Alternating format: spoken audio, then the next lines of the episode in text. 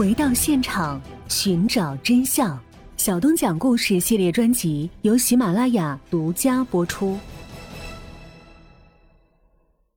很快，干警经过调查发现，家住朱东村的现任两木乡中心小学教导主任张明玉有男女作风问题。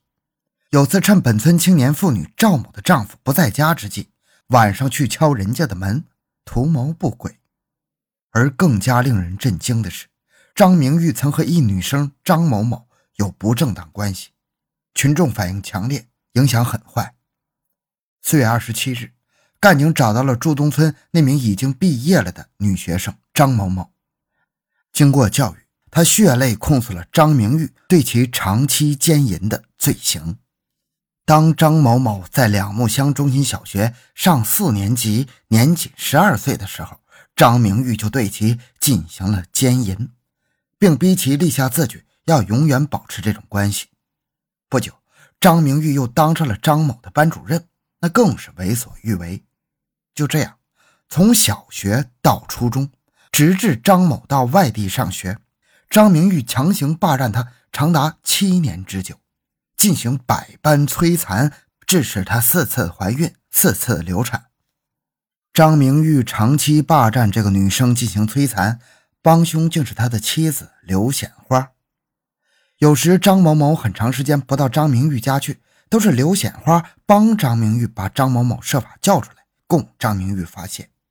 张某某多次被迫在张明玉家住宿，都是刘显花和孩子在一个被窝睡觉。张明玉搂着张某某在另一个被窝睡觉。张明玉称刘显花是他大老婆，张某某是他小老婆。而且张明玉有时候更为变态，其行为之恶心让张某某说不出口。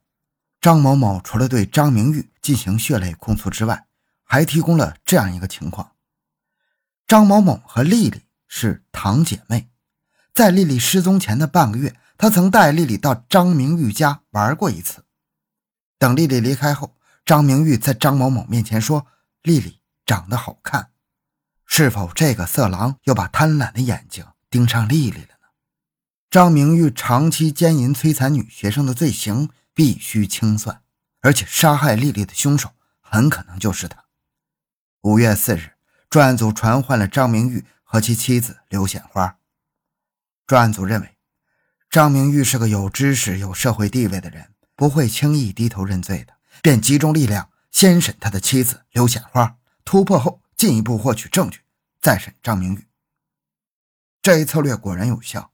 刘显花在被审当天的五月四日晚上就交代了他帮助张明玉奸淫和长期霸占张某某的罪行，但干警明白，他这么快交代，很可能是避重就轻，继续施加强大的压力。迫使刘显花于五月六日又交代了他和张明玉在自家屋西间杀害丽丽后，先把尸体藏在自家院内的猪圈后，又遗失北柳圈村大口井。之后，他们从猪圈里挖出粪土，撒在自家菜地里等。干警立刻到张刘二人所住的地方西间勘察了第一现场，并在多个地方提取了丽丽的血迹，而凶器铁质方形锤子。也被找到了，在猪圈和菜地里还找到了丽丽的部分小骨头。张明玉是杀害丽丽的元凶，刘显花是合谋者。先从刘显花身上打开缺口后，张明玉就很难再自圆其说了。但张明玉确实是一个非常狡猾的家伙，干警和他耗了四十几个小时，也没有撬开他的嘴。我们是平度公安局的，今天找你了解情况。你要如实回答，能帮上忙就帮。嗯，我知道什么说什么。现在是依法传唤，希望你好好考虑，讲讲自己问题。你们叫我说什么？叫你讲你干的违法的事情。你们在这里住这么长时间，可以怀疑任何人。我真不知道我干了哪些违法的事情。你干没干违法的事情，自己心里明白。政府。也很清楚，你还是老老实实交代。你妻子刘显花了解你吧？他说你有问题，他很了解我。他如果说我有问题，我就有问题。反过来讲，他说我没问题，我就没问题。张明玉很自信，他老婆不会交代他们共同犯下的罪恶勾当。结果两天两夜过去了，张明玉软硬不吃。但最终，张明玉思想防线终于崩溃，终于交代了其在刘的帮助下将十二岁的张某某奸淫并长期霸占摧残的罪行，还交代了他和刘显花合谋杀害丽丽的犯罪事实。张明玉三十四岁，平度市两木乡祝东村人，初中文化。原是民办教师，由于表现积极、教学成绩好，被推荐上了平度师范学校。毕业后，分配在两木乡中心小学为正式教师。不久，担任教导主任，并获得优秀教师一级教师头衔，还是未来校长的重点培养对象。一九九一年五月份的一天，张明玉把在外地上学的张某某叫回来，发生性关系之后，两人反目。张某某不再和张明玉来往。张明玉想起不久前张某某曾领着到其家玩的丽丽，他想，丽丽如果能像张某某那样听话，先奸一次，抓住其把柄，供自己长期奸淫，那该多好。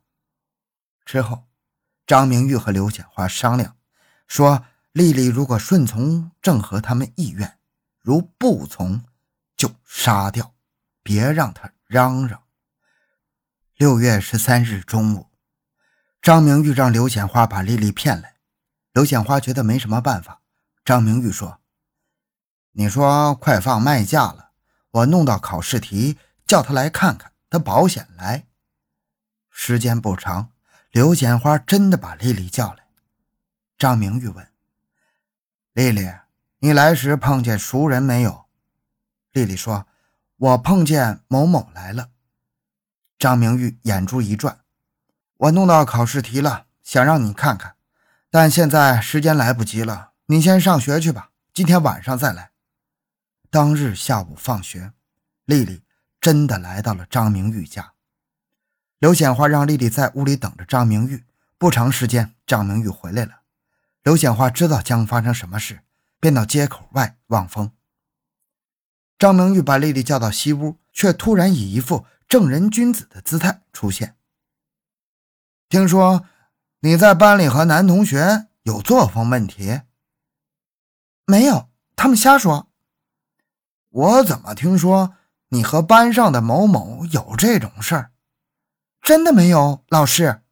这时，张明玉露出了狰狞的面孔，说：“没有，让我摸摸就知道了。”说完。就开始抚摸丽丽的全身，天真的丽丽边挣扎边说道：“你还是老师呀，真不要脸！”张明玉见丽丽坚决不从，又怕事后丽丽告发，就从炕上拿起毛毯蒙在丽丽头上，又用双手掐丽丽的脖子，丽丽当场昏过去。张明玉又拿起方形铁锤对准丽丽的头猛砸几下，将丽丽杀死后，夫妻二人把丽丽的尸体。埋在自家猪圈。同年秋的一天，张刘二人同邻居赵某某一起挖猪圈的粪，用来种小麦。张刘怕丽丽的尸体挖出来，说埋丽丽尸体的地方那个围墙要倒塌，结果那个地方的粪土就没有挖。一九九二年春的一天，张刘和赵某某又一起挖猪圈，张刘仍以上述理由掩盖过去。两次挖猪圈的惊险场面。吓坏了两个人呢。他们认为，如果把丽丽继续埋在猪圈里，早晚会出问题。而且，他们认为尸体已经烂得差不多了，可以转移出去了。于是，到了1992年3月初的一天晚上，两人把丽丽的尸体挖出来，装在一个塑料编织袋里，怕运送时露出来，又套上一条旧麻袋。刘显花的娘家是北柳村的，知道这个村有一口巨大的水井，而且当时水很深。两人把尸体绑在自行车上，转移到那个大口井里。第二天，两人把猪圈埋进尸体的粪土挖出来，撒在自家菜地里。按理说，妻子对丈夫有外遇是坚决反对呀，但刘显花不同啊，她助纣为虐，成了张明玉的帮凶。这是为什么呢？据刘显花交代说：“我和某某某通奸，被张明玉发现了，他抓住了我的把柄。他是正式教师，又是教导主任，我怕他与我离婚。